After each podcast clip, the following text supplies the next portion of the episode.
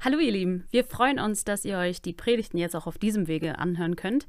Und solltet ihr uns, die Gemeinde Emanuel in Lindern, noch nicht so gut kennen, dann könnt ihr gerne auf einen der Links in der Beschreibung klicken und so den Kontakt zu uns aufnehmen. Jetzt wünschen wir euch aber ganz viel Freude und vor allem sehr viel Segen mit der aktuellen Predigt.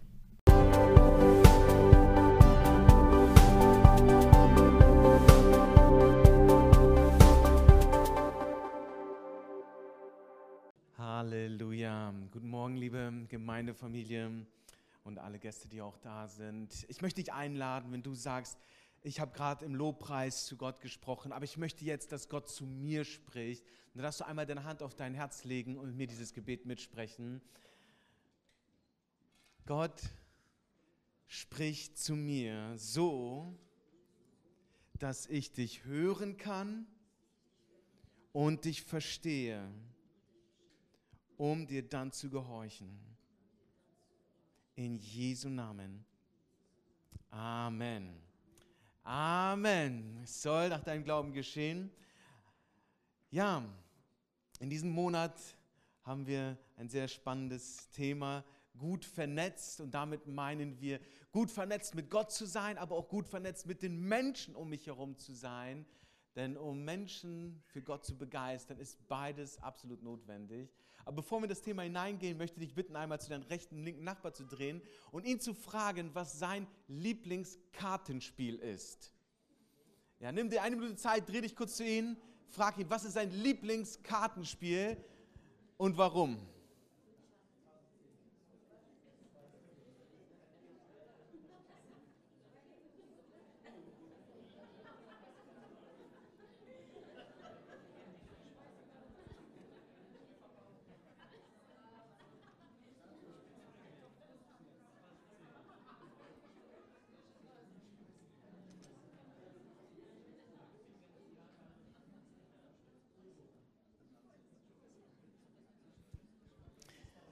Halleluja.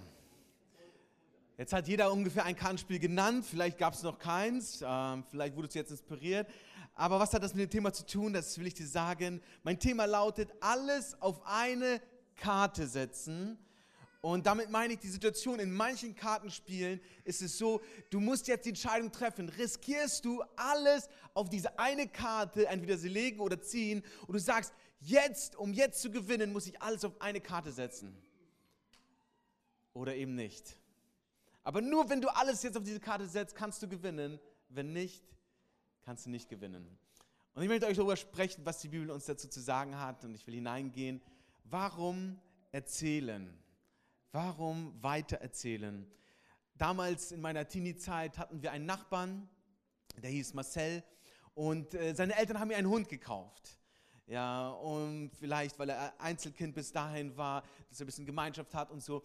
Und dann ist er mit diesem Hund halt so langsam warm geworden, aber irgendwann hat er gemerkt, das ist ganz schön anstrengend, den Hund immer Gassi zu führen, Essen zu geben und zu pflegen und so weiter. Und ähm, damals war es bei uns so, dass wir als Familie kein Fernsehen hatten. So, und äh, er hatte aber ein Fernsehen. Und äh, dann waren wir schlau und dachten uns, ja, wir tricksen unsere Eltern aus und wir gehen einfach zu ihm Fernsehen gucken, das, was wir halt gucken wollten. Und er war natürlich noch schlauer. Er hatte gesagt, hey, die, die wollen etwas, was ich habe.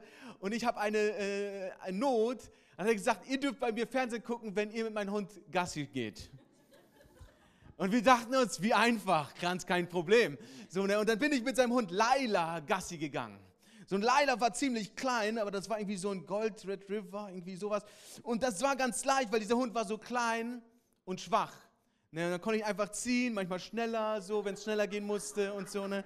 Dann habe ich, ja, bin Gassi gewesen, so, mein Deal eingehalten, so, jetzt äh, kriege ich das, was du mir zugesprochen hast.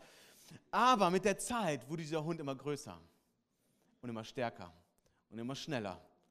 Dann war das nicht mehr so, dass ich ihn gezogen habe, dann war es so, dass er mich gezogen hat. Wohin er wollte, so, ne? Und wie lange er jetzt spazieren wollte und so weiter. Und da habe ich festgestellt, ja, äh, der, der die Kraft hat, der zieht am stärksten. Und äh, das bringt mich auch zu meinem Thema. Ähm, warum sollte ich etwas tun? Nur wenn du weißt, warum, wird es auch die Kraft haben, dich in diese Richtung zu ziehen. Wenn du nicht weißt, warum, dann ist es so schwach, so klein so, ah, nee, ich ziehe lieber dahin. Aber wenn das Warum richtig stark und groß und, und schnell ist, dann kann es dich in die Richtung ziehen, wohin du willst. Warum? Das ist jetzt die Frage. Und ich will jetzt in unseren Text reingehen, Römer Kapitel 10, Vers 14. Und da schreibt Paulus folgendes. Römer Kapitel 10, Vers 14. Wie aber sollen sie den anrufen, an den sie nicht geglaubt haben? So Paulus, er schreibt zu Christen in Rom, die Jesus kennen, die Jesus erlebt haben, Jesus lieben. Und er sagt diesen Christen, hey, wie soll dein Nachbar, wie soll der Mensch in Rom, in dieser Stadt, wie soll er Jesus anrufen, an den er gar nicht glaubt? Fragezeichen. Wie soll er das machen?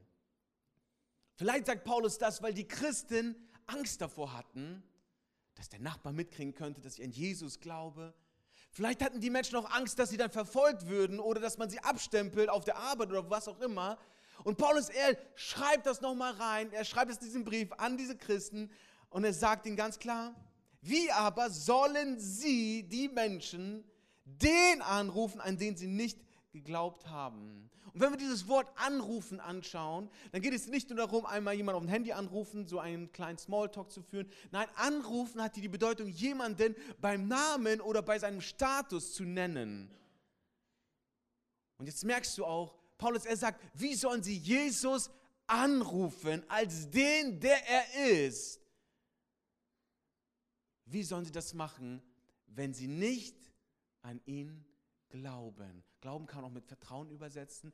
Wie kann ich jemanden so ansprechen mit diesem Status, ähm, wenn ich ihm gar nicht vertraue? Wenn ich gar nicht an ihn glaube, wenn ich gar nicht glaube, dass er diese Autorität, diese Macht hat, wie soll das funktionieren? So, das ist die erste Frage, die Paulus hier stellt. Das geht ja gar nicht. Wie sollen diese Menschen die Möglichkeit haben, so Jesus vertrauen zu können, ihn anzurufen, an ihn zu glauben? Und ich will behaupten, Menschen können der Regel nur dann Jesus vertrauen, ihr ganzes Leben hingeben. Und du wirst mir zustimmen, wenn du das erlebt hast, eben wenn Menschen Jesus erlebt haben. Wenn Menschen Jesus nicht erlebt haben, dann können sie im besten Fall gute religiöse Menschen werden. Dann können sie gute Traditionalisten werden, die sagen, am Sonntag gehe ich zur Kirche, ich lese auch mal in der Bibel oder ich bete auch mein Ave Maria oder äh, äh, Vater Unser. Aber Menschen, die Jesus vertrauen, die wissen, warum sie ihr ganzes Leben Jesus geben, sind in der Regel nur die Menschen, die Jesus erlebt haben. Menschen, die Jesus erlebt haben. Letzte Woche war ich mit meinem Freund zusammen und er wohnt in Dortmund und hat dort eine Kleingruppe. Vor einem Monat äh, hat er die Geschichte erzählt von einem, der jetzt zu in die Kleingruppe kommt. Er hat erzählt, vor einem Monat ist einer von den Jungs ganz schwer gestürzt. Ich weiß jetzt nicht, wo runter, auf jeden Fall so gestürzt, dass er seine Schulter gebrochen hat. Und dann haben sie ihn ins Krankenhaus gebracht und dann haben die gerade die Schulter angucken und meinen, oh, richtig kompliziert. Und dann haben sie ihn untersucht und auf einmal festgestellt, dass er zusätzlich noch eine Kopfhirnhautentzündung hatte. Meningitis heißt es, glaube ich. Meningitis, genau. So, ne, und dann haben sie das festgestellt und dachten, wow, was für ein Glück, diese Krankheit, die hätten wir jetzt gar nicht gefunden, hätten wir jetzt nicht die Untersuchung gemacht. Du hast deine gebrochene Schulter und auch noch diese, diese Kopfhautkrankheit äh, äh, äh und war am Ende. Ne? Denkt sich, Mann, wieso passiert mir das? Und diesen Moment trifft er auf meinen Freund. Und mein Freund sagt ihm, hey, ich glaube an Jesus, darf ich für dich beten? Und er so, ja, alles, was hilft. Ne? Und mein Freund betet für ihn. Kein kompliziertes Gebet, einfach nur in der Autorität von Jesus. Betet für ihn, Amen. Dieser Typ geht am nächsten Tag zum Krankenhaus, die untersuchen ihn, gucken Schulter. Hä? War das diese Schulter? Alles geheilt. Das war doch ein komplizierter Bruch. Wo ist das? Alles weg. Ja, okay, dann gucken wir den Kopf an. Gucken den Kopf an, alles weg. Hä? Die Ärzte wundern sich, machen mehrere Untersuchungen, alles und so weiter. Hä, das kann nicht sein. Sind sie derselbe Patient? Zwillingsperson oder was? Ne? Und finden die Krankheit nicht mehr. Dieser Typ, er sitzt da und denkt sich, alles klar, gestern hat er gebetet, jetzt hat er mich geheilt. Okay, ich übergebe mein Leben Jesus. In dem Moment, wo er da sitzt, Jesus, ich glaube jetzt an dich als mein Retter und Herr, ich will dir mein ganzes Leben geben, ich vertraue dir, du, ich gehöre dir, du gehörst zu mir. So einfach, wie es halt konnte. Ab dem Tag, so, jetzt muss ich Jesus nachfolgen. Gibt es einen Freund, ja, wie geht es denn jetzt mit Jesus? Äh, puh, ja, äh, lass uns mal anfangen. Komm erstmal zu meiner Kleingruppe. Er kommt zu seiner Kleingruppe, erzählt die Story und was die zwei Wochen danach noch passiert ist. Ab dem Tag, wo er sich bekehrt hat, ging er nach Hause und er meinte, seit zwei Jahren, ich muss mich jetzt genau erinnern, zwei oder drei Jahren, bin mir nicht ganz sicher, haben seine Eltern in unterschiedlichen Betten geschlafen, weil sie einander so gehasst haben. Seit drei Jahren. Und Scheidungsgedanken und Vorwürfe, alles lief schon seit drei Jahren, unterschiedliche Bette, komplette, kaputte Atmosphäre zu Hause. Und er meinte, seitdem er sich bekehrte, angefangen für seine Eltern zu beten, hat erlebt, dass seine Eltern zum ersten Mal seit drei Jahren wieder zusammen ein Bett geschlafen haben.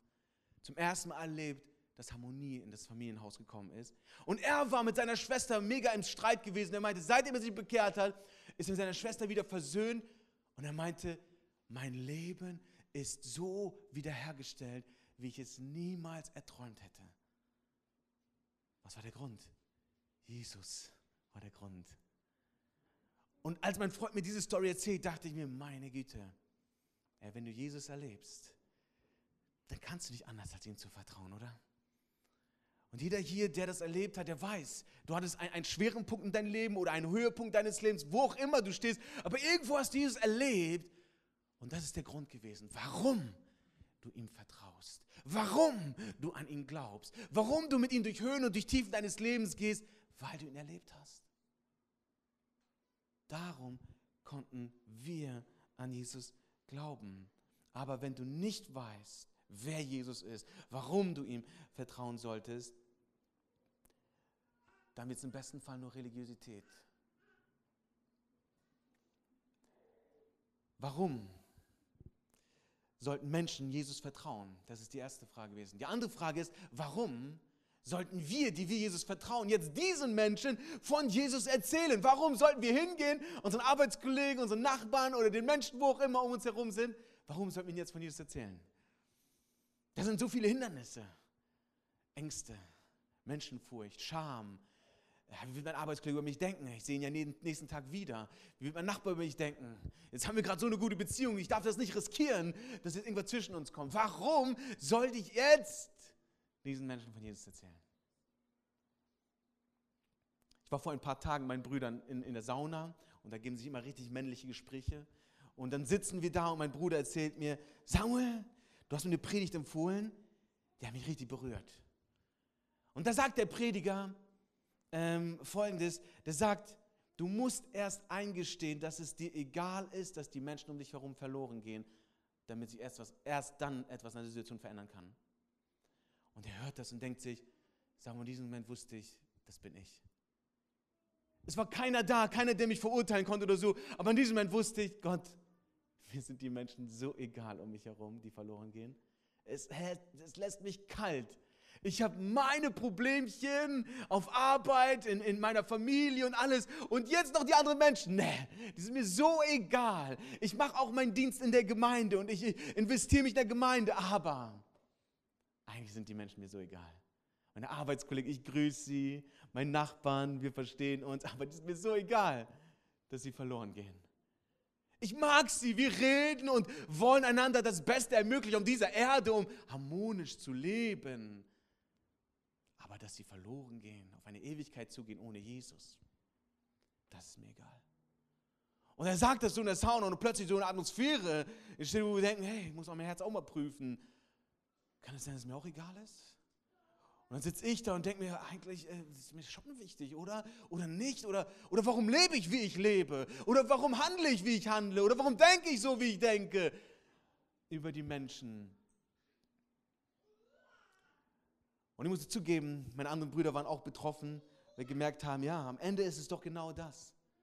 Warum soll ich das machen, wenn sie mir doch egal sind? Und dann ging es der Predigt weiter und der meinte, hey, wenn du zu der Einsicht kommst, wo du sagst, mir ist egal, und das vor Gott bringst, erst dann kann Gott dein Herz verändern. Erst dann kannst du Gott darum bitten, Gott, so ist es. Mir ist egal.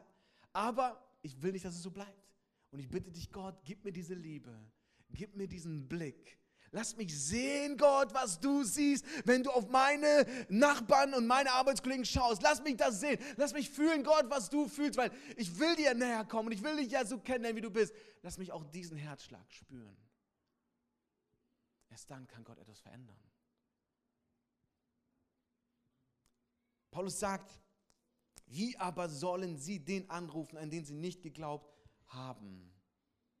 Wie soll das geschehen? Wie sollen sie aber an den glauben, von dem sie nichts gehört haben?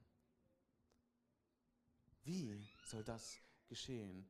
Und ich habe gerade die Frage gestellt, warum sollten die Menschen Jesus vertrauen, nur wenn sie ihn erlebt haben? Warum sollten wir, die Gott erlebt haben, jetzt diesen Menschen von Jesus erzählen, nur wenn wir ein Herz haben, das Gottes Herz gleich ist, das diese Liebe und diese Betroffenheit für diese Menschen spürt. Hey, sie gehen verloren. Nur dann. Okay, jetzt haben wir über das Warum gesprochen, aber Paulus spricht hier gar nicht jetzt über das Warum, er spricht jetzt über das Wie, weil weißt du, die Tatsache ist die, egal wie gut das Warum und wie stark das Warum ist, wenn es nicht zu einem Wie wird, wenn es nicht darum geht, wie kann ich das umsetzen, bleibt es nur Theorie. Du kannst im Gottesdienst jetzt hier sitzen und sagst, ist richtig, er hat recht, Mann, wieder mal. Oh, ich dachte, ich gehe heute vom Gottesdienst weg mit so einem High-Gefühl und so. Und jetzt bin ich wieder so betroffen. So, ne? Aber wenn das Warum stimmt, dann ist die Frage, okay, Gott, wie? Okay, jetzt habe ich verstanden, jetzt, jetzt glaube ich aber, aber wie kann ich das jetzt machen? Was kann ich tun, damit sich mein Leben jetzt verändert oder dass ich diese Menschen um mich herum erreiche? Paulus sagt, wie sollen sie anrufen? Wie sollen sie glauben? Wenn sie nicht gehört haben. Das Wie ist entscheidend. Und das führt mich jetzt zu meiner zweiten Frage. Wie erzähle ich jetzt das Evangelium weiter? Da gab es eine christliche Konferenz und die Organisatoren waren so russischsprachig größtenteils. Ne? Und äh, die ganze Konferenz sollte in Russisch abgehalten werden, aber der Prediger war ein Amerikaner. So, dann haben sie Amerikaner eingeladen, so, ne, und der konnte nur Englisch. So, und dann haben sie ihn eingeladen und der Übersetzer, der geplant war, ist krank geworden. Riesenkonferenz, ich glaube, tausende Menschen waren da. Und da kommt der Amerikaner, ist voll on fire, jetzt eine Botschaft rauszuhauen, kein Übersetzer. Und der Hauptorganisator von der ganzen Konferenz denkt sich, was machen wir jetzt? Da ist kein Übersetzer. Und er guckt so in seinen Kreis, keiner kann Englisch. Ähm, und er guckt und guckt. Und dann heißt es, Konferenz beginnt und der Amerikaner ist bereit und er will auf die Bühne gehen und der Verantwortliche denkt sich, okay, keine andere Wahl und geht auf die Bühne. Wird begrüßt und so, ja, ich bin der Übersetzer hier und die Freunde von ihm denken, hä, der kann Englisch? Kann doch kein Englisch. Und der Amerikaner denkt sich, wir sind ein Team, werden jetzt die Botschaft rüberbringen. Ne? Und der Übersetzer hat seine eigene Predigt gepredigt. Aber weil alle, die nur Russisch konnten, wussten die das natürlich nicht. Und der Amerikaner voll Feier fängt an zu preachen, das Evangelium und der Übersetzer guckt, dass die Bibelstellen ungefähr mit dem passen und denkt sich einfach eine eigene Predigt aus. Und predigt seine Predigt. Und der Amerikaner denkt, läuft richtig gut, ne? Und der so, ja, ja, läuft richtig gut. So, und er bringt seine eigene Predigt, weil er kein Englisch konnte. Ja, ich weiß nicht, wie Gott das gesehen hat. War das jetzt gelogen? War das die Not? War das die echte Liebe zu den Menschen? Man weiß es nicht. ich habe es einfach stehen gelassen. Ähm, aber wir wissen ja jeder, ein Übersetzer zeichnet sich dadurch aus, dass er die Botschaft richtig und verständlich übersetzt. Ein Übersetzer hat nicht die Wahl oder die Freiheit zu sagen, ich predige meine eigene Predigt. Oder ich höre mir so an, was er sagt, ah, das gefällt mir nicht so, da bringe ich was eigenes rein. Oder ah, das mag ich nicht, das ist zu radikal, das streichen wir mal und machen irgendwas Schönes rein und so. Und der Übersetzer hat nicht die Wahl, sich eine eigene Predigt, eine eigene Botschaft zu überlegen, sie auszuschnörkeln, zu drehen und zu verändern, hat er nicht. Ein guter Übersetzer zeichnet sich dadurch aus, dass er den Sinn verständlich in die Sprache übersetzt von den Menschen, die ihm zuhören. Das ist es. Verständlich zu übersetzen einer Sprache, die die Menschen verstehen. Und darum geht es auch jetzt hier in dem nächsten Abschnitt. Wie aber sollen sie den anrufen, an den sie nicht geglaubt haben? Wie sollen sie aber an den glauben, von dem sie nichts gehört haben? Wie sollen sie aber hören ohne einen Verkündiger? Wie sollen sie hören ohne einen Verkündiger? Kein Verkündiger bedeutet keine Entscheidung für Jesus. Ist da keiner, der das Evangelium verkündet, wird auch keiner sein, der auf das Evangelium reagieren kann. Wird da kein Übersetzer sein, der das Evangelium kennt, der Gottes Wort kennt, der Gott kennt und der diese, diese Inhalte, diese Botschaft jetzt seinen Freunden so übersetzt, in eine Sprache, die sie verstehen, verständlich, dass sie es verstehen, um dann eine Entscheidung zu treffen. Wenn es so jemanden nicht gibt, wird es keine Entscheidung geben. Kam ein Mann zum Pastor Pastor, es wird immer erzählt, das Evangelium erzählen und so weiter und Menschen bekehren sich und das ist so wunderbar und wie herrlich das ist, wenn Menschen sich bekehren, dass es ganze Familien wiederherstellen kann und dass es so viel Gutes bringt. Aber ich habe es noch nie erlebt, dass sich ein Mensch bei mir bekehrt hat. Ich habe das noch nie erlebt. Und der Pastor denkt sich, oh ja, das ist, das ist keine gute Situation. Ähm, hm. Okay, eine Frage. Wie vielen Menschen hast du das Evangelium schon erzählt? Und er überlegt, keinen. Der Pastor, ah, okay, ich kenne dein Problem jetzt. Ähm, wenn du niemandem das erzählst, kann sich auch keiner bekehren. Ja, richtig gut. Aha, wenn ich das Evangelium nicht erzähle, kann sich auch keiner bekehren. Das ist es. Gar nicht so kompliziert. Und genau das ist, was Paulus hier sagt. Wie sollen sie Jesus kennenlernen, wenn da kein Verkündiger ist? Wie sollen sie Jesus jemals so erleben, wenn da keiner ist, der ihnen von Jesus erzählt? Zero. Es braucht Verkündiger. Es braucht Menschen, die übersetzen können, was Gottes Wort sagt, die übersetzen können, was das Evangelium in dieser Situation sagt. Aber was genau sollten die Menschen hören, wenn du jetzt das Evangelium erzählst, die Botschaft der Bibel, das, was Gott den Menschen sagt, das Wichtigste von Anfang der Bibel bis zum Ende, das Evangelium, die Botschaft Gottes an uns Menschen. Was ist denn jetzt der Inhalt dieser Botschaft? Ich war diese Woche beim Zahnarzt und ähm, ich war ein paar Wochen auch beim Zahnarzt, ein paar Wochen davor auch beim Zahnarzt, weil ich ein Implantat bekomme. Mir fehlt ein Backenzahn Schon sechs Jahre ist eine Lücke, hat schon ein bisschen gestört. Aber jetzt ist alles soweit gut, dass ich jetzt äh, Zahnzusatzversicherung und alles machen konnte. Und die haben da ein Loch reingebohrt. 11 mm tief. Und der Zahnarzt sagt, sag mal, Herr Ochs, ja, Ihre Nerven verlaufen sehr gut, schön breites äh, Kiefer und so, das wird richtig gut werden. Und dann bin ich da und dann, als wäre ich in der Werkstatt, ne, richtig so ein Bohrer wie in der Werkstatt, ne, bohren die in meinen Kiefer da rein, zum Glück gibt es Betäubung mich auf jeden Fall schön betäubt, ne? die ganze Seite war komplett gelähmt. Ne? Und der bohrt da rein. Und da war ein Praktikant. Und der stand daneben. Guckt und denkt mir, du hast eine gute Position gerade, ey. Guckst nur zu, ne? sieht spannend aus bestimmt. Ne? Ich sehe nichts, krieg aber die ganzen äh, Prozedur hautnah ab. So, ne? Und dann äh, geht er weg oder, äh, und äh, davor und danach habe ich dann mit diesem Praktikanten geredet hi, ja, wer bist du? Und so, ja, Jakob heiße ich und ja, 16, mach Praktikum, halbes Jahr hier in der Zahnarztpraxis. Ich so, wow, willst du Zahnarzt werden? Nee, ich habe was mal angucken, aber auf jeden Fall nichts mit Zähnen. oh, okay, ja, ist gut, ne? Wenn man weiß, was man nicht werden will, dann auch, ne? Schon einen Schritt näher gekommen, so, ne? Ein bisschen geredet, wir hatten Zeit und ich merke schon, er bleibt die ganze Zeit irgendwie so bei mir, ne? Der, der Zahnarzt noch nicht da, er bleibt Zeit bei mir, sitzt da auf dem Stuhl guckt mich an und ich sage, ja, komm, so das Gespräch. Ne? Ja, Jakob, was machst du so?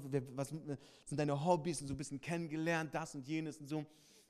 Und beim ersten Mal, beim zweiten Mal, als ich mit Zahnarzt war, wieder so ein bisschen ausgetauscht. Und dann beim dritten Mal, das war dann so ein, zwei Monate später, bin ich auch da und dann kommt er wieder in mein Zimmer, schon von alleine. Hat gehört, dass ich komme, kommt in mein Zimmer, setzt sich hin, guckt mich an. So, ich denke mir, oh, wahrscheinlich einer der wenigen, der ihn wirklich zuhört. So, so ne, sitzt dann so und er guckt mich so an, so, so richtig erwartungsvoll. Ne? Und ich denke mir so, Samuel, du hast nur ein paar Minuten, bevor an deinen Mund reingeht, dann redest du nicht mehr. Dann weißt du, total, dann ist vorbei. So, ich so, jetzt musst du reden. So, ne, und dann stehe ich da nicht mehr, ich habe viel zugehört, ich kenne ihn jetzt auch und so. Jetzt bin ich dran, mit was zu erzählen. Und dann fange ich an, so, ja, ähm, Jakob, weißt du, was dein Name bedeutet? Nö, Betrüger.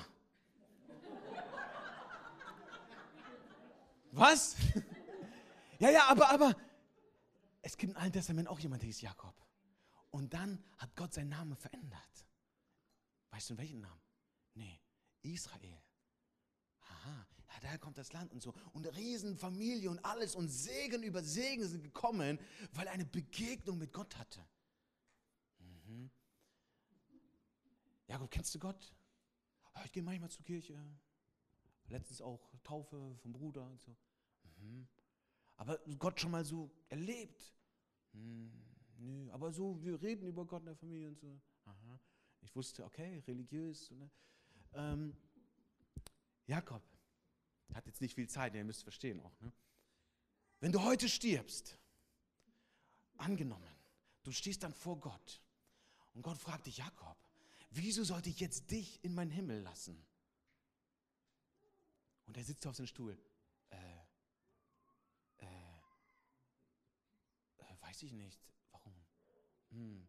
Ich sage, aber du merkst schon, jetzt geht es um alles hier irgendwie, ne? Glaubst du an den Himmel? Ja, irgendwie schon, ja, ich glaube schon irgendwie so, das ist schon irgendwie. Ja, aber was ist, wenn es nur Himmel und Hölle gibt und jetzt fragt er dich, äh, Himmel oder Hölle? Ähm, weiß ich nicht, weiß ich nicht, weiß ich nicht. Jakob, das sind ja wichtige Sachen, wie gerade wir sprechen. Ne? Ähm, ich glaube, es gibt nur eine richtige Antwort. Und die Antwort heißt Jesus. Kennst du Jesus? Ja, schon ein bisschen was gehört und so, ein bisschen da. Ich so, hey, Jakob, also Jesus ist nicht am Kreuz gestorben, damit wir so ein bisschen mehr Geschichte in unseren Büchern haben oder ein bisschen mehr Märchen erzählen können, was auch immer. Äh, so, sondern Jesus am Kreuz gestorben, weil es wirklich um alles ging. Es ging darum, dass deine und meine Sünden, hast du schon mal gesündigt? Äh, was Sünde? Hast du mal gelogen? Ja, ja, gelogen. Ja. Und dann bin ich ein paar Sachen durchgegangen und so, ja, okay, du bist ein Sünder, Jakob, und du brauchst einen Retter. Voila, Jesus ist da. Und dann habe ich ihm erzählt, ja, Jesus will dich retten, Jakob. Wenn du ihm dein Leben anvertraust, will er es tun. Wenn du es nicht tust, dann vertraust du dir und nicht ihm. Dann kann er dich nicht retten, aber er will dich gerne retten. Aber das kann er nur, wenn du ihm dein Leben anvertraust. Mut gemacht, eine Entscheidung zu treffen. Und dann kam der Zahnarzt und dann war vorbei. Und alles dann. Ne? Die Zeit genutzt, die ich noch hatte, aber zurück zu unserem Vers. Römer 10, 14. Wie aber sollen sie den anrufen, an den sie nicht geglaubt haben? So, wir lesen jetzt diesen Abschnitt mal gleich weiter. Aber was ich dir sagen möchte, ist, Paulus, er fängt von der Ursache an und arbeitet sich dann zurück zu der Lösung oder zum Auslöser von dem Ganzen. Und da will ich so ein bisschen mit auf die Reise nehmen. Wie aber sollen sie den anrufen? Und ich will mal damit beginnen. Er fängt ja von hinten an mit Punkt 3. Wie sollen sie den anrufen, an den sie nicht geglaubt haben? Und darum geht es ja, wie sollen sie eine Entscheidung treffen? Weil anrufen ist nicht nur Handyanruf, sondern wie soll ich Jesus als einen Retter, als einen Herrn anrufen, als der, der ist, wenn ich nicht an ihn glaube? So, und er sagt, äh, wenn ich nicht an ihn glaube, dann geht es weiter. Wie sollen sie aber an den glauben, von dem sie nichts gehört haben? Und jetzt arbeitet es zurück. Okay, wie können Sie eine Entscheidung treffen, wenn Sie nicht vorher an Jesus glauben? Oder ich schreibe mal noch Vertrauen dazu. Wie sollen Sie eine Entscheidung für jemanden treffen, den Sie nicht kennen? Aber wenn Sie ihn jetzt kennen, wenn Sie ihn jetzt vertrauen können, dann können Sie entscheiden. Aber wie kann denn das jetzt zustande kommen. Und da sagt er auch weiter, wie sollen sie aber an den glauben, von dem sie nichts gehört haben?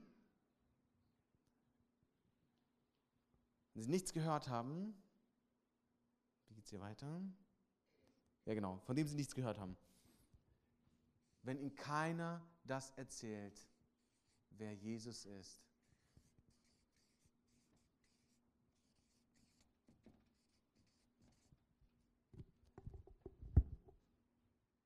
So, das sind die Schritte, die Paulus hier nennt. Er sagt, wie soll sich ein Mensch entscheiden, wenn er vorher gar nicht glaubt und gar nicht vertraut? Wie soll jemand Glauben und Vertrauen zu Jesus haben, wenn sie nichts von Jesus gehört haben? Kennst du die Logik? Eigentlich ganz einfach. Aber es beginnt natürlich nicht hier, es beginnt hier. Von Jesus zu hören, wer er ist, was er getan hat, das ist der erste Schritt. Und kein Mensch kann eine Entscheidung treffen, wenn er Jesus nicht kennt. Weil er ihm dann auch nicht vertrauen kann.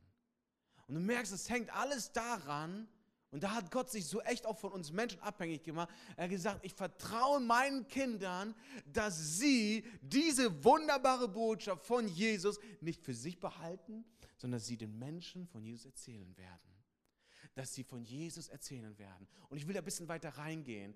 Ich will dich ermutigen, nicht allgemein von Gott zu sprechen und sagen, ja, Gott ist gut und Gott liebt und so. Ich will dich ermutigen, von Jesus zu sprechen. Weil viele Menschen glauben an irgendeinen Gott oder an Götter oder was auch immer. Und dann bist du irgendwie so in diesen Nebel von allen Gotten, Göttern irgendwie verstrickt, wenn du da anfängst. Aber wenn du von Jesus sprichst, trennen sich alle Geister.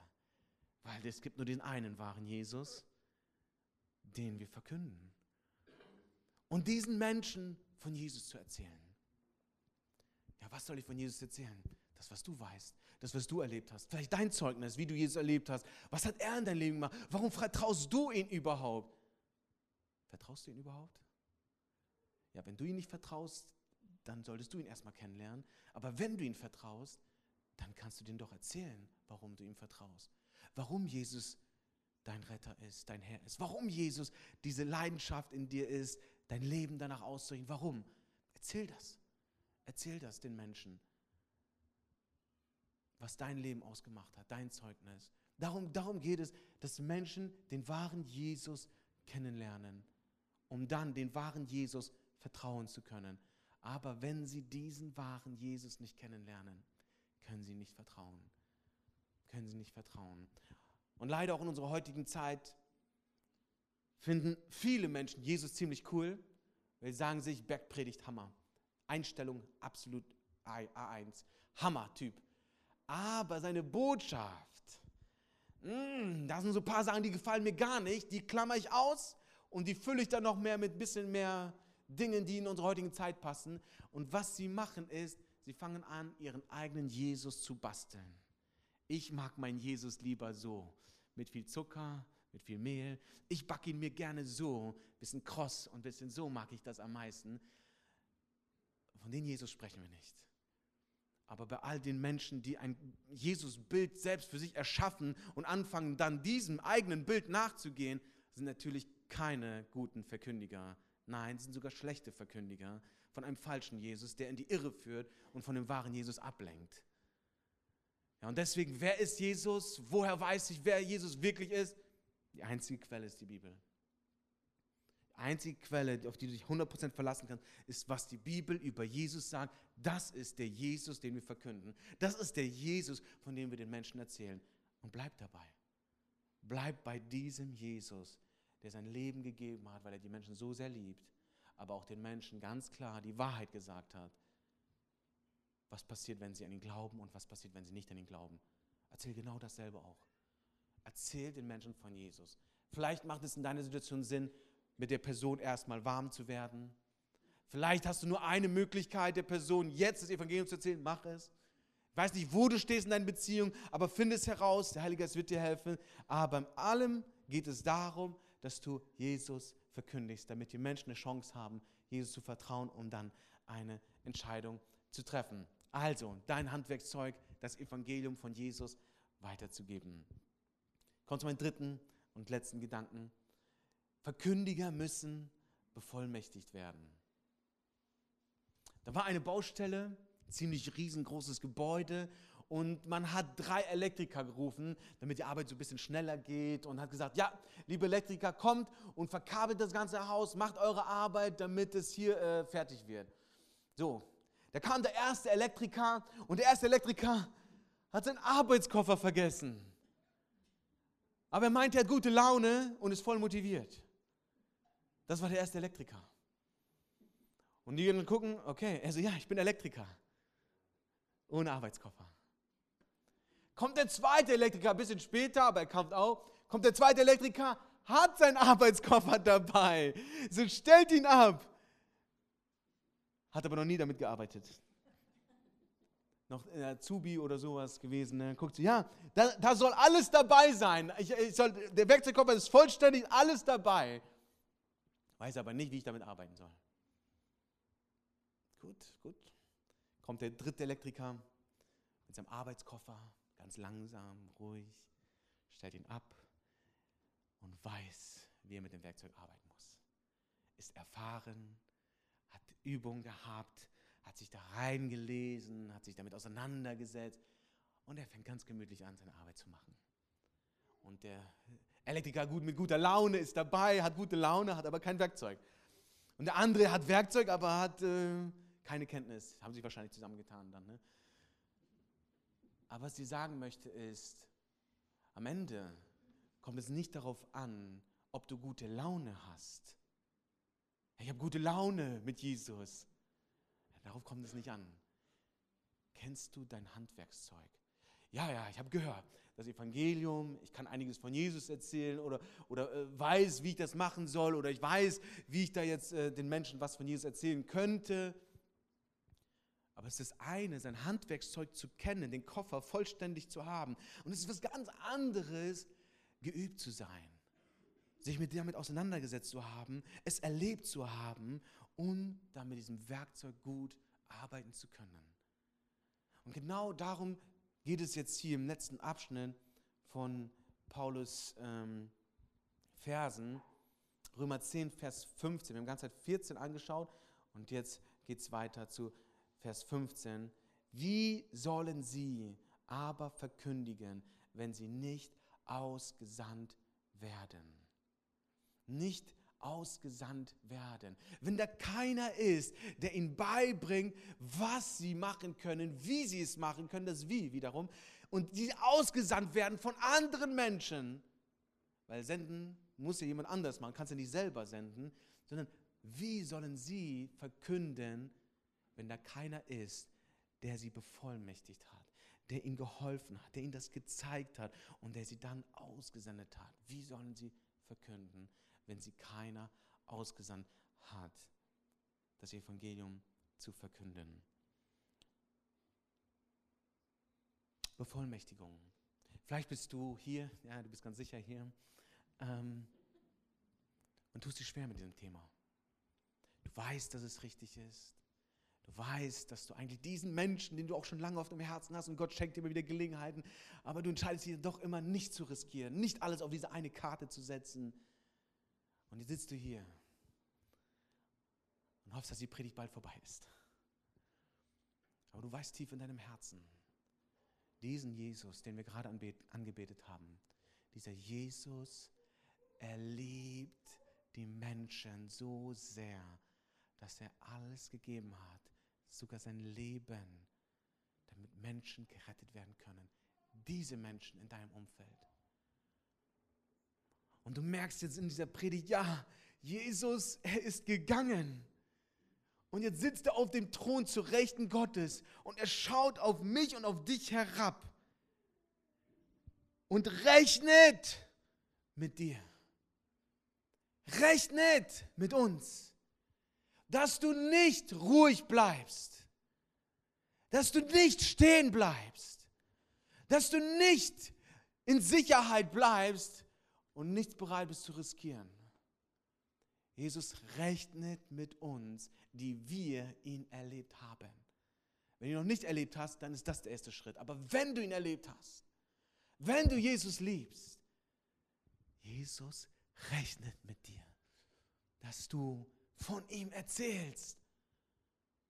Dass du erzählst, was er getan hat in deinem Leben. Dass du erzählst, wer er überhaupt ist, damit wir überhaupt unterscheiden können, was ist die Wahrheit und was ist die Lüge.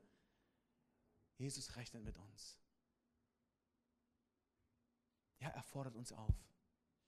Leb nicht dein Leben, wie es dir gefällt. Leb dein Leben, wie es Jesus gefällt. Sei der Verkündiger, den die Menschen in deinem Umfeld brauchen.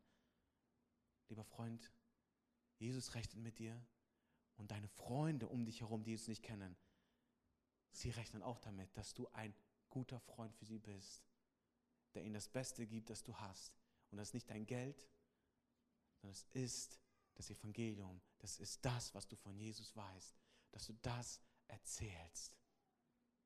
Weil nur diese Botschaft sie retten kann. Weil nur diese Botschaft sie befreien kann. Jetzt schon auf dieser Erde und in Ewigkeit. Jesus braucht dich und mich, dass wir alles auf diese eine Karte setzen. Jemand hat mal übersetzt, was, wie man Glauben äh, buchstabiert. Er hat gesagt, Glauben buchstabiert man so. Risiko. Das ist Glauben. Du hast nie die Garantie, dass alles so laufen wird, wie du es vorstellst, wenn du glaubst.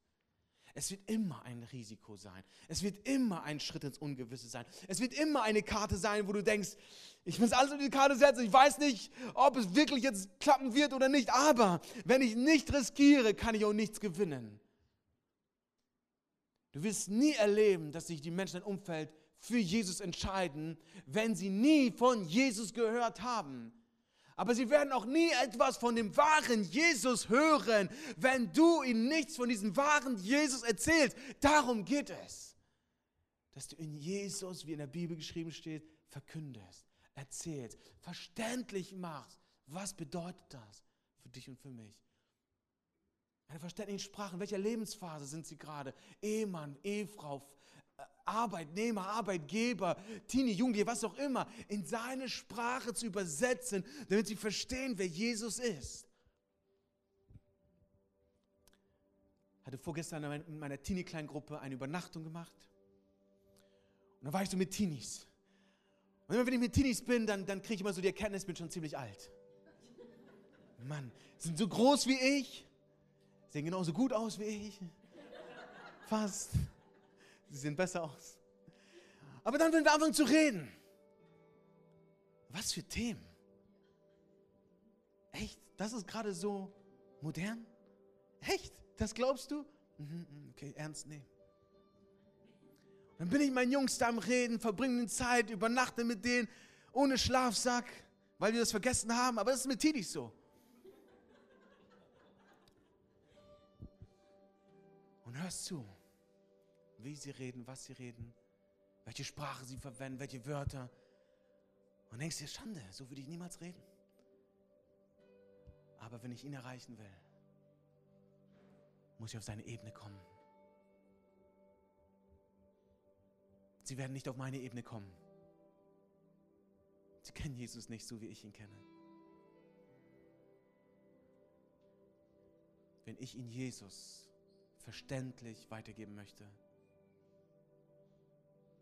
es nur funktionieren, wenn ich mich demütige und auf ihre Ebene komme. Mir die Zeit nehme, mich klein mache, auseinandersetze, um ihnen Jesus nahezubringen.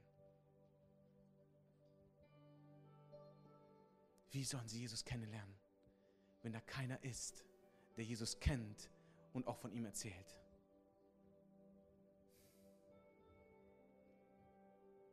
Traurige Wahrheit ist, so viele kennen Jesus, aber erzählen nichts von ihm. So traurig. So ein Verlust für die Menschen. Aber ich glaube, dass du das Gebet am Anfang von Herzen mitgebetet hast. Gott, sprich so zu mir, dass ich dich hören kann. So, dass ich dich verstehen kann. Um dir dann zu gehorchen.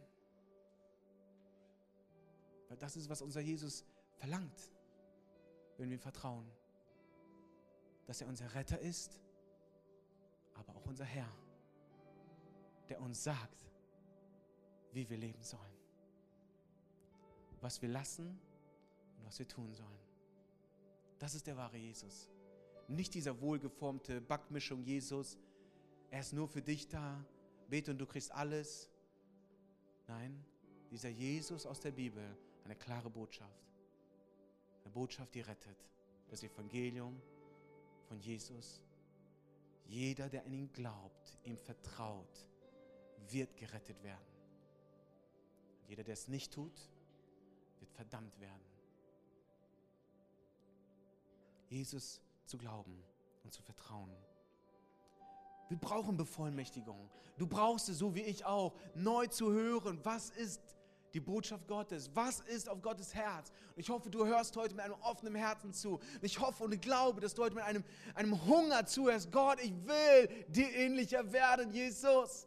Ich will das tun, was du sagst. Ich bin voller Hoffnung und glaube, dass Gott heute spricht. Aber er spricht nicht nur so, damit du weißt, okay, ein bisschen mehr. Nein, er will dich bevollmächtigen, er will dich ausrüsten, er will dich stärken, er will dir Glauben geben, er will dir diese Liebe geben, dass es dir nicht kalt ist, dass du nicht wie erstarrt vor den Menschen stehen lässt, sondern dass du in der Kraft des Heiligen Geistes gehen kannst. Jesus hatte zwölf Jünger, dreieinhalb Jahre um sich herum. Er hat sie gesandt und dann gesagt, stopp, doch nicht, jetzt. Er ist der Heilige Geist. Er ist die Kraft aus der Höhe. Und erst dann werdet ihr meine Zeugen sein, weil ihr braucht die Kraft des Heiligen Geistes einmal. Und sie verbreiteten das Evangelium, sie erzählten von Jesus und dann wurden sie verfolgt und sie wurden gehasst und sie wurden beschimpft und sie wurden abgestempelt. Und sie trafen sich das zweite Mal zum Beten. Apostelgeschichte 4. Und sie fingen an zu beten, Gott, was sollen wir tun? All die Menschen hassen uns, sie verfolgen uns, sie stempeln uns ab, sie tun uns Böses, was sollen wir tun? Der Heilige Geist kam erneut auf sie und ihr Gebet fing an, anders zu werden. Oh Gott, strecke deinen Arm aus, sodass du in den Namen von Jesus mächtige Zeichen und Wunder tust und gib uns die Kühnheit und Freimütigkeit, trotz all dem, was die Menschen uns angetan haben, trotz all dem, was du in der Vergangenheit erlebt hast, kühn von Jesus weiter zu erzählen. Das war deren Gebet.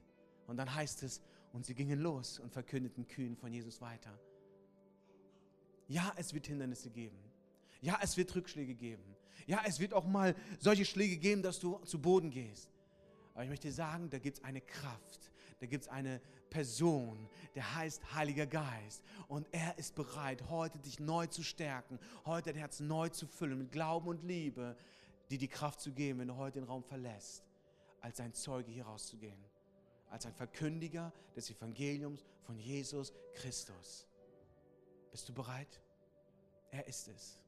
Der Heilige Geist ist immer bereit für die Menschen, die von Jesus erzählen wollen. Deswegen ist er hier. Deswegen ist er hier. Der Heilige Geist ist bereit, das ist keine Frage. Bist du bereit? Bist du bereit, heute auf Jesus zu hören? Bist du bereit zu verstehen, was Jesus heute sagen will zu dir, zu dir persönlich? Zu dir. Und bist du dann bereit, ihm zu gehorchen? Er ist bereit, dich zu bevollmächtigen, dich zu stärken. Es kostet einen Preis. Vor einem Monat, genau vor einem Monat, am Sonntag, spät abends, hat meine Schwester, eine Person ihrer Kleingruppe, sie ist religiös, aber hat Jesus nicht erlebt, ist dämonisch belastet meine Schwester Samuel, sie kennt alle Antworten von Jesus, aber sie ist gefangen. Sobald wir mehr über Jesus sprechen, fängt sie an zu manifestieren, kann nicht, kann nicht mehr aufhören zu zittern und, und, und fängt an sich zu verdrehen und so weiter. Dann hören wir auf, von Jesus zu sprechen, dann wird alles wieder gut. Sollen wir aufhören, von Jesus zu sprechen? Samuel, kannst du mit mir beten für dieses Mädchen? Ich liebe dieses Mädchen. Sie ist in meiner kleinen Gruppe und ich kann mir das nicht Woche für Woche anschauen und die Antwort kennen und sagen, alles ist gut. Lass uns weniger von Jesus reden. Samuel, sie braucht Befreiung. Kannst du mit mir beten? Sonntag, der Tag war lang. Spät abends treffen wir uns in der Gemeinde. Sie und ich fangen an, fürs Mädchen zu beten. Fangen nur an, fängt sie an zu manifestieren rutscht vom Sofa, vom, vom, vom, vom Dings runter und wir beten und beten und beten und beten. Drei Stunden. Drei Stunden. Und am Ende steht ein veränderter Mensch vor uns. Mit strahlenden Augen. Mit Hände erhoben, ich bin frei. Jesus hat mich wirklich frei gemacht. In der Kirche, wo ich war, haben sie gesagt, nein, du bist Christ, das kann nicht sein. Und sie haben nicht für mich gebetet, sie haben gesagt, du musst einfach glauben, dass du frei bist. Aber ich war nicht frei. Aber jetzt hat man mir die Hintertür verschlossen und jetzt konnte ich auch nicht mehr für mich beten lassen. Also musste ich so jetzt leben. Und wir haben gebetet, gebetet, gebetet. Und ich wünsche mir auch, dass es wie bei Jesus ist. Ein Wort und sie ging. Okay, aber es ist nicht so, noch nicht. Und wir beten und beten und beten. Und nach drei Stunden ist der Mensch frei. Und ich sag dir, das willst du sehen. Das willst du sehen. Du willst sehen, wie ein Mensch, der Jesus nicht erlebt hat, sich verändert, wenn er Jesus erlebt. Weil Jesus ist kein Märchen. Jesus ist nicht eine schöne Theorie. Jesus ist Realität. Jesus ist Kraft. Jesus ist der Befreier. Er ist der Retter. Er ist es, der die Menschen frei machen kann. Und er will es heute tun. Wo sind seine Verkündiger? Wir brauchen mehr. Wir brauchen mehr. An dem Abend fertig und ausgepowert, aber glücklich im Herzen, ein Mensch mehr, der Jesus begegnet ist, weil Jesus real ist. Und es sprach, sich rum und so weiter und so weiter. Und Menschen merken, wow, Jesus ist real, es ist nicht irgendwie nur Theorie. Und ich hatte auf dem Herzen, diese Geschichte zu erzählen, weil ich weiß, hier sind Menschen, du bist Christ oder du nennst dich so, aber du bist nicht frei.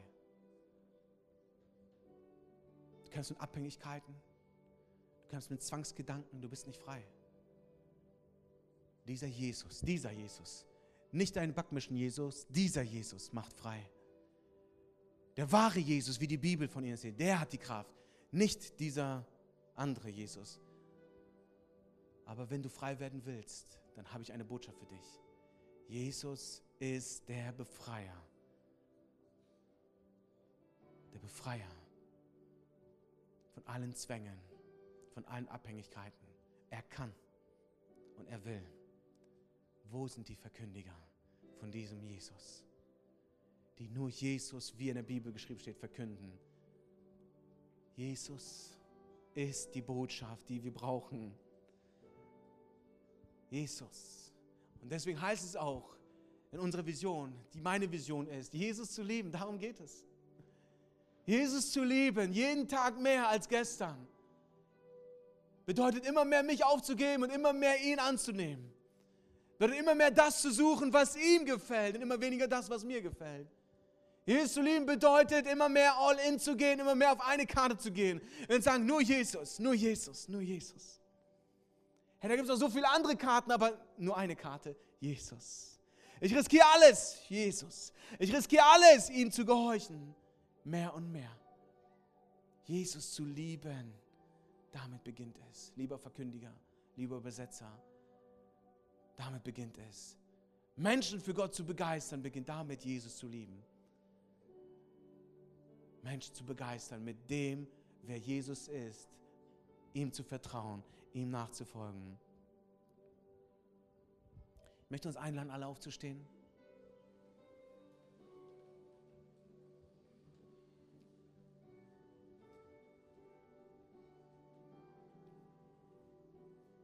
Ich glaube, dass der Heilige Geist gesprochen hat durch sein Wort. Ich glaube, dass der Heilige Geist dich angesprochen hat. Ich glaube, dass du gespürt hast, wo er geklopft hat. Ich glaube, dass du gespürt hast, wo er gesagt hat, das ist der falsche Weg. Du hast es gespürt. Wir haben jetzt mit dieser Predigt über das Warum gesprochen und über das Wie, wie wir es machen können. Aber jetzt kommt zu unserer Entscheidung. Wollen wir diese Verkündiger sein, mit denen Jesus rechnet? Ich will heute zu meinen Brüdern und Schwestern sprechen, die Jesus erlebt haben. Ich möchte zu dir sprechen, wenn du sagst, ich bin erkaltet was das Thema angeht, Menschen für Gott zu begeistern. Ich bin gleichgültig geworden für die Menschen um mich herum, die Jesus nicht kennen. Mir fehlt irgendwie die Motivation, die Kraft, was auch immer. Aber ich weiß, dass es richtig ist. Und ich will mit Gottes Hilfe heute eine Entscheidung treffen, dass ab heute sich etwas verändert. Dann möchte ich, dass du diese Entscheidung heute sichtbar machst, in einen Glaubensschritt tust und jetzt hier nach vorne kommst. Und ich will zusammen mit dir beten. Ich will beten, dass sich ab heute was verändert. Aber es wird sich nur etwas verändern, wenn du dich entscheidest, diesem Jesus zu vertrauen als deinen Herrn, der dich sendet als Verkündiger. Heute ist der Zeitpunkt gekommen. Gott spricht, sein Herz schlägt heute erneut für uns dass wir nicht bleiben, wo wir sind. Ich lade dich ein, komm jetzt nach vorne. Du sagst, ich will dieses Gebet, ich will neu bevollmächtigt werden, ich will neu diese Liebe erleben. Komm jetzt nach vorne, stell dich hier hin. Wir wollen zusammen beten. Komm, komm raus, komm raus aus dem Reihen. Komm nach vorne, schau nicht, ob andere kommen. Komm du einfach hier nach vorne. Es ist deine Entscheidung. Ich warte kurz. Komm nach vorne. Wenn der Heilige Geist dich angesprochen hat.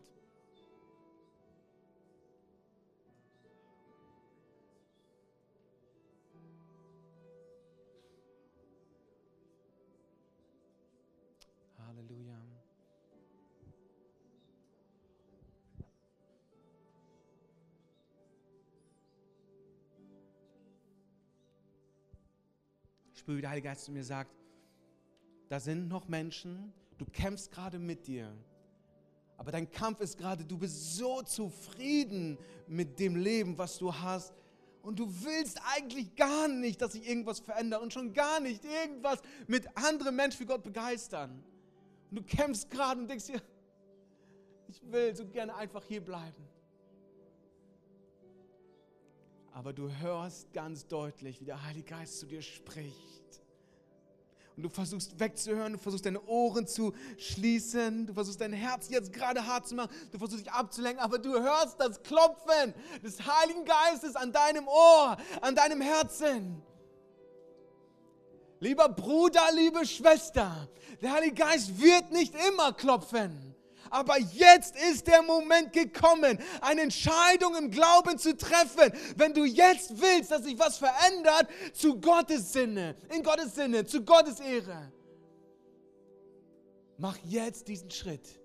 Es ist deine Entscheidung. In Jesu Namen. In Jesu Namen spreche ich zu jeder Blockade. Ich spreche zu jedem Stolz in Jesu Namen. Spreche zu jedem Scham, zu jeder Menschenfurcht. In Jesu Namen, weich zurück und gib die Kinder Gottes frei, die gefangen waren, die gelähmt waren. In Jesu Namen. Freiheit für die Kinder Gottes, wozu sie berufen und bestimmt sind. In Jesu Namen. In Jesu Namen. In Jesu Namen. Wir haben gebetet, den Herrn der Ernte, dass er Arbeiter sendet. Hier ist heute eine Gebetserhörung.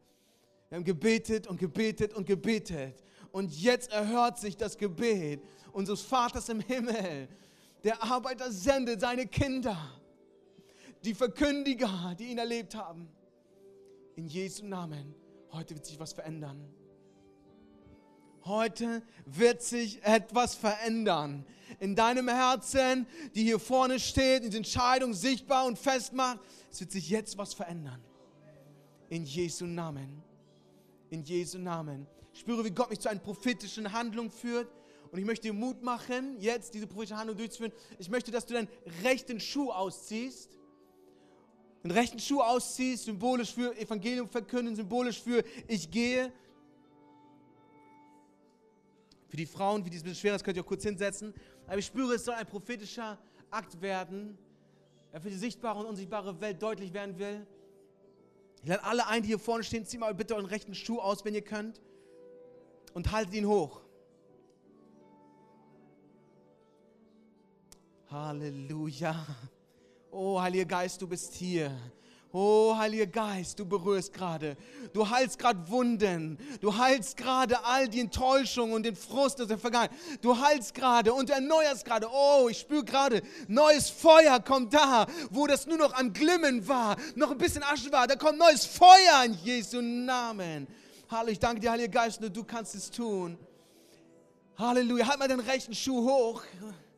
Jesus, wir wollen symbolisch, prophetisch ausdrücken, dass du uns die Schuhe des Evangeliums angezogen hast, damit wir als Verkündiger von dem einzig wahren Jesus hinausgehen und ihn verkünden. In Jesu Namen spreche ich jetzt aus, Herr, die Schuhe, die wir tragen werden, und vor allem dieser Schuh, Herr, dass sie, Herr, uns daran erinnern, dass wir Verkündiger von Jesus sind, dass wir bevollmächtigt bevollmächtigt sind, durch die Kraft des Heiligen Geistes zu gehen, zu verkünden, zu leben, zu demonstrieren, was es bedeutet, Jesus zu glauben.